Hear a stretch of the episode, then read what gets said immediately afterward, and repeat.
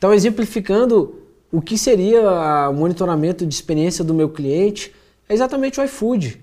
Na hora que você recebe o seu rango em casa, ele te faz uma pergunta com joinha. Foi positiva ou negativa a experiência? Se foi positiva, legal. Tem alguma coisa para acrescentar? Sim. O que? Aquilo vai ser levado em consideração. A experiência foi negativa? O que, que foi negativo? Tempo de entrega, o motoboy, a embalagem, a comida, o sabor da pizza. O que, que ali não estava legal? Então, a partir do seu feedback, eu vou conseguir aprimorar a minha empresa. Isso traz inovação para mim.